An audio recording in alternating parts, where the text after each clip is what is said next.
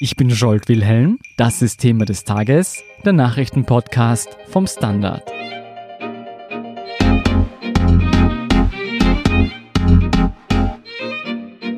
Juli 2017. In einer Finca in Ibiza fantasieren der Ex-FPÖ-Chef Strache und seine rechte Hand Godenus über den Ausverkauf der Republik. Zwei Jahre später kommt ein geheim gedrehtes Video davon an die Öffentlichkeit und stellt die österreichische Politik auf den Kopf. Aber wie kam es eigentlich dazu? Wer sind nochmal die Akteure und welche Folgen hatte dieser Skandal letzten Endes wirklich? Was man über die Ibiza-Affäre weiß und wissen sollte, erklärt Innenpolitik-Redakteur Fabian Schmidt. Hallo Fabian. Hallo Scholt. Fabian, wo fängt die Ibiza-Affäre an? So wie es sich darstellt, beginnt das alles mit dem Bodyguard. Der ist erkrankt, nachdem er jahrelang an Straches Seite war und soll nicht besonders gut behandelt worden sein von Strache und dessen Umfeld. Und daraufhin hat er begonnen, Material über Strache zu sammeln. Also er hat zum Beispiel SMS abfotografiert, da sind Sachen drauf zu lesen wie morgen wieder Gold kaufen. Er hat zum Beispiel Spesenrechnungen gesammelt, etc. etc. Und wollte das dann offenbar zu Geld machen, um auch etwas für seine Familie zu haben, wenn er wegen seiner Erkrankung sterben sollte. Das heißt, alles ist passiert aus dieser persönlichen Enttäuschung heraus. So schaut es derzeit aus, ja. Und wie kommt es dann zu diesem Plan, ein Video zu erstellen? Also so wie es sich derzeit darstellt, ist dieser Bodyguard dann zu seinem Anwalt gegangen, den er schon aus anderem Kontext kennt, und hat versucht, gemeinsam mit dem Anwalt diese Sammlung zu Geld zu machen. Also wir wissen, dass er sich mit mehreren politischen Beratern getroffen hat vor der Wienwahl 2015. Aber sagen wir mal so, die Rückmeldungen waren jetzt nicht besonders begeistert. Und irgendwie haben sie sich dann gedacht, da braucht man etwas Größeres, etwas Heißeres. Und so dürfte dann die Idee zum Ibiza-Video entstanden sein. Wie gehen der Bodyguard und der Anwalt die Sache dann an, Strache in eine Falle zu locken?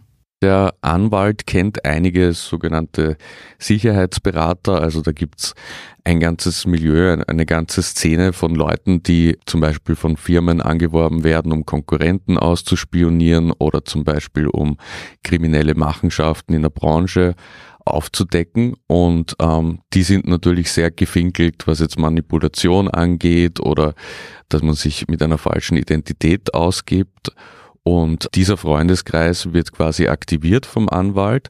Wir wissen jetzt nicht, inwiefern der Bodyguard da noch involviert war. Also da hat es auch Streit gegeben. Da gab es eigentlich ständig Streit in diesen Kreisen.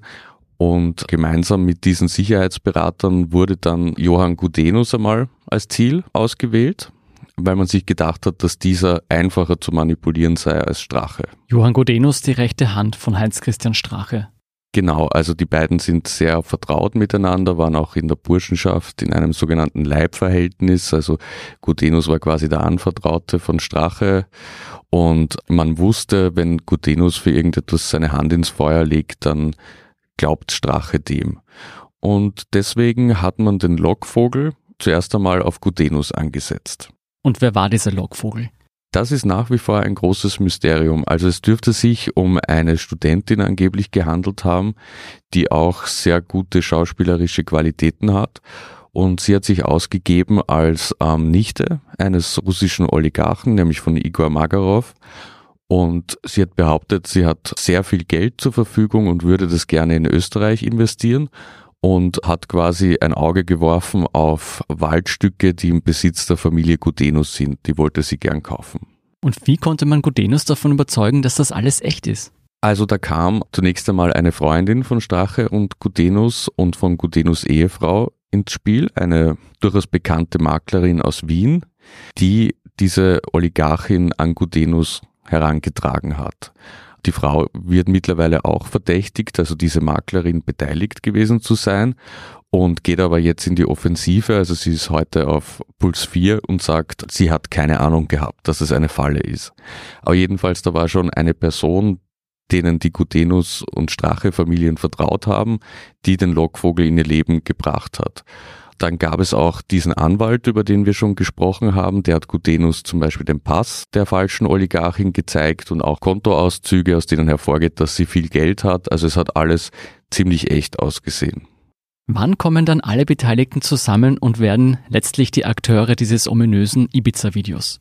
Also es gab einige Treffen mit Gudenus und auch mit seiner Ehefrau, mit dem Anwalt, auch schon mit einem der Sicherheitsberater, dem Detektiv H. -Punkt. Und da hat der Lockvogel immer wieder gesagt, sie würde sich so gerne mit HC Strache treffen. Und zufälligerweise ist sie dann zur selben Zeit auf Ibiza wie Strache und Gutenus und dann macht man sich eben aus, dass man sich auf ihrer Finca für einen Abend trifft. Und ich glaube, eigentlich jeder Österreicher kennt dann zumindest Ausschnitte von diesem Abend. Fass es bitte trotzdem nochmal für uns zusammen. Was wird auf diesem Video festgehalten? Also man sieht den Verlauf eines Abends, der beginnt mit Sushi und Smalltalk eigentlich und wird dann immer feucht fröhlicher und schlussendlich sieht man Strache bei Korruptionsfantasien, also wie er sich Deals ausschnapsen will mit dieser Oligarchin, dass sie zum Beispiel die Krone kaufen soll. Sie reden auch über die Privatisierung von Wasser, sie reden über Investments in Gold und Bitcoins. Also es ist ein ziemlich kompromittierendes und peinliches Dokument für Strache. Das war alles im Juli 2017. Wie findet das Ibiza-Video dann seinen Weg an die Öffentlichkeit? Ja, das ist die ganz, ganz große Frage, auf die wir noch keine Antwort haben. Also, wie man jetzt schon gehört hat, wir wissen ungefähr, wie die Entstehung passiert ist, aber wir wissen nicht, warum das Video dann plötzlich zwei Jahre später aufgetaucht ist. Was wir wissen ist, dass es dazwischen Verhandlungen gab ähm, mit bestimmten Personen. Also der Anwalt hat wieder versucht, das Material zu verkaufen. Wissen wir, wer es zu diesem Zeitpunkt schon gesehen hatte? Ja, also es gibt da zum Beispiel einen Ex-Politiker des Liberalen Forum, der jetzt in der Privatwirtschaft tätig ist und auch Verbindungen zum Baukonzern Strabag hat. Dem soll es angeboten worden sein dann wissen wir, dass es ja irgendwie auch an den deutschen Comedian Jan Böhmermann gelangt ist, der zumindest Ausschnitte kannte und darauf angespielt hat. Aber viel liegt da noch im Dunkeln und irgendwann ist es dann jedenfalls bei den Journalisten von Süddeutsche und Spiegel gelandet. Wann war das genau? Die Veröffentlichung des Videos war am 17. Mai 2019 und in den Wochen davor gab es eben den Kontakt zwischen Süddeutsche Zeitung, Journalisten und dieser Hintermännergruppe. Das Video geht online, sorgt für große Aufregung. Welche Reaktionen ruft diese Bloßstellung von HC Strache und Godenus hervor? Ja, also es geht eigentlich um die ganze Welt. Also schauen wieder einmal alle nach Österreich und fragen sich, was ist eigentlich los in diesem Land. Was folgt, ist jedenfalls einmal der Rücktritt von Strache und der Rücktritt von Gudenus, die sofort quasi ihre Ämter und politischen Funktionen niederlegen. Und im Lauf des nächsten Tages folgt dann auch das Zerbrechen der Regierung. Die Justiz beginnt auch schon zu arbeiten und sagt quasi, wir müssen uns jetzt einmal das Video beschaffen und dann müssen wir alles genau prüfen, was da passiert ist. Also es hat die Republik erschüttert, das Video, das kann man so sagen.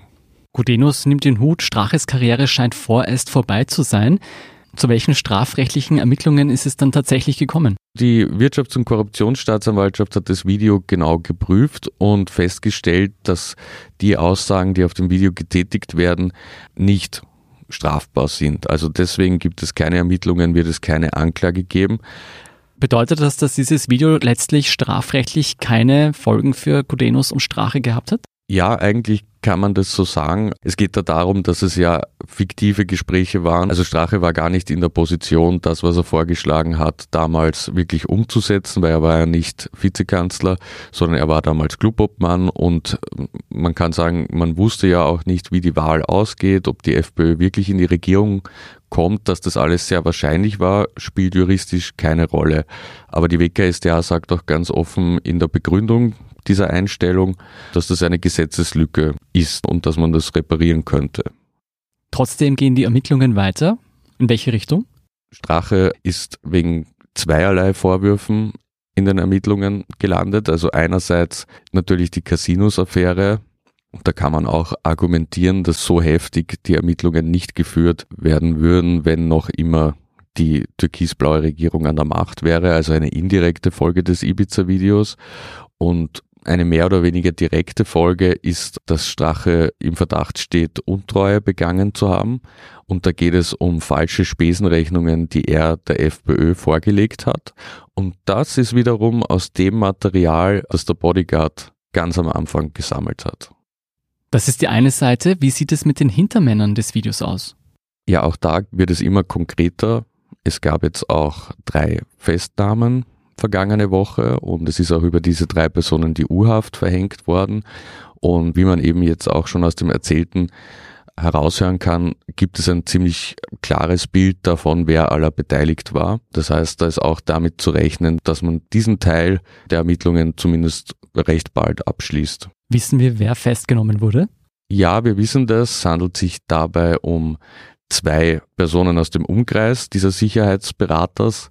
Also der Sicherheitsberater ist noch nicht festgenommen worden, der Anwalt ist auch nicht festgenommen worden, aber zwei weitere Hintermänner, die sollen zum Beispiel auf Ibiza die Videoanlagen installiert haben. Und außerdem festgenommen wurde die Ex-Freundin des Detektivs und da wissen wir aber noch nicht genau in welchem Kontext. Also es könnte sein, dass das gar nicht direkt mit Ibiza zusammenhängt, weil im Lauf von solchen Ermittlungen stoßen dann ja die Staatsanwälte und Polizisten auch auf andere Dinge und verselbstständigt sich und es kommen eine ganze Reihe anderer Delikte, die mit der ursprünglichen Ermittlung nichts zu tun gehabt haben. Und natürlich gilt für alle genannten die Unschuldsvermutung. Die große Frage ist natürlich auch, wo ist der Lockvogel? Das ist wirklich eine sehr gute Frage. Und genauso ist auch die Frage, wo ist der Detektiv H. -Punkt? Also offenbar tun sich die Ermittler schwer, diese beiden zu finden. Wie geht's weiter?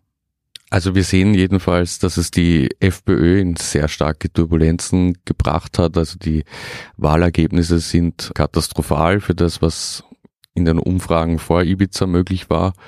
Und es gibt auch viel Wirbel rund um die Personalie Strache, wie man mit ihm umgehen soll. Also ist er nicht zur Partei ausgeschlossen worden, sondern er hat quasi seine Mitgliedschaft auf Eis gelegt.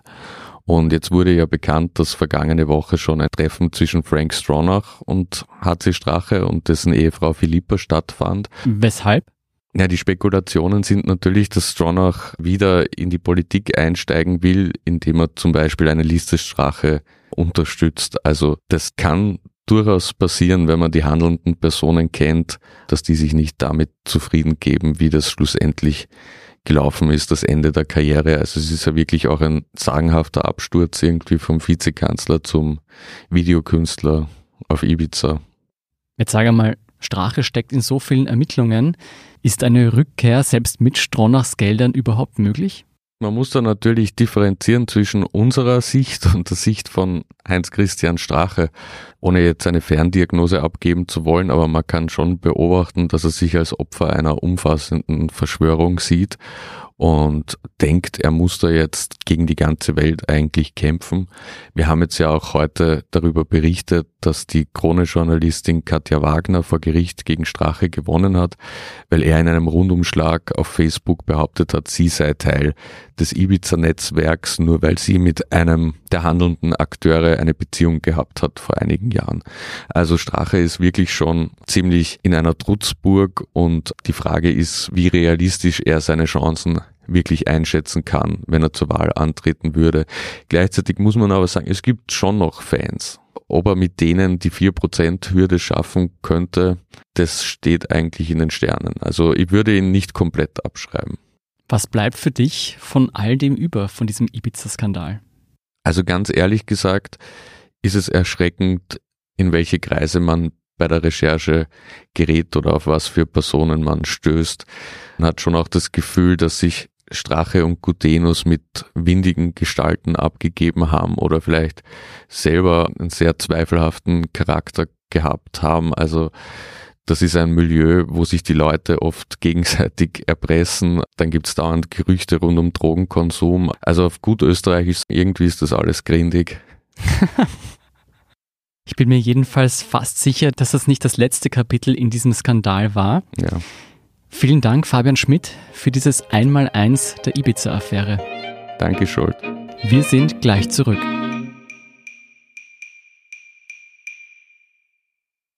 Guten Tag, mein Name ist Oskar Bronner. Was man täglich macht, macht man irgendwann automatisch. Es wird zu einer Haltung.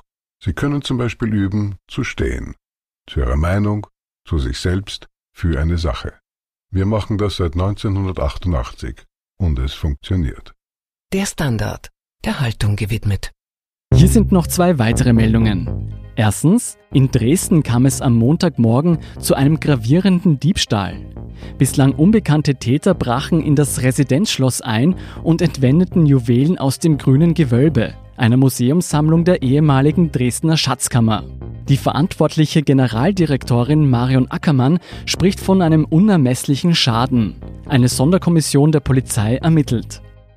Zweitens, laut dem diesjährigen Emission Gap Report der Vereinten Nationen müssen die Länder ihre Umweltschutzmaßnahmen verdreifachen, um die Pariser Klimaziele noch zu erreichen. Ab 2020 müssten die Emissionen pro Jahr um 2,7 Prozent sinken, damit das 2-Grad-Ziel Realität wird.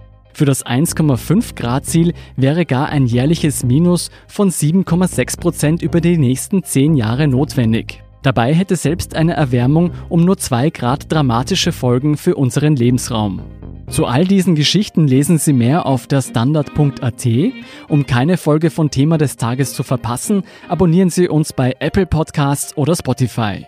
Wie Sie uns unterstützen können, erfahren Sie auf der Standard.at slash Abo. Und Sie helfen uns auch mit einer 5-Sterne-Bewertung beim Podcast-Dienst Ihrer Wahl. Ich bin Scholt Wilhelm, Baba und bis zum nächsten Mal.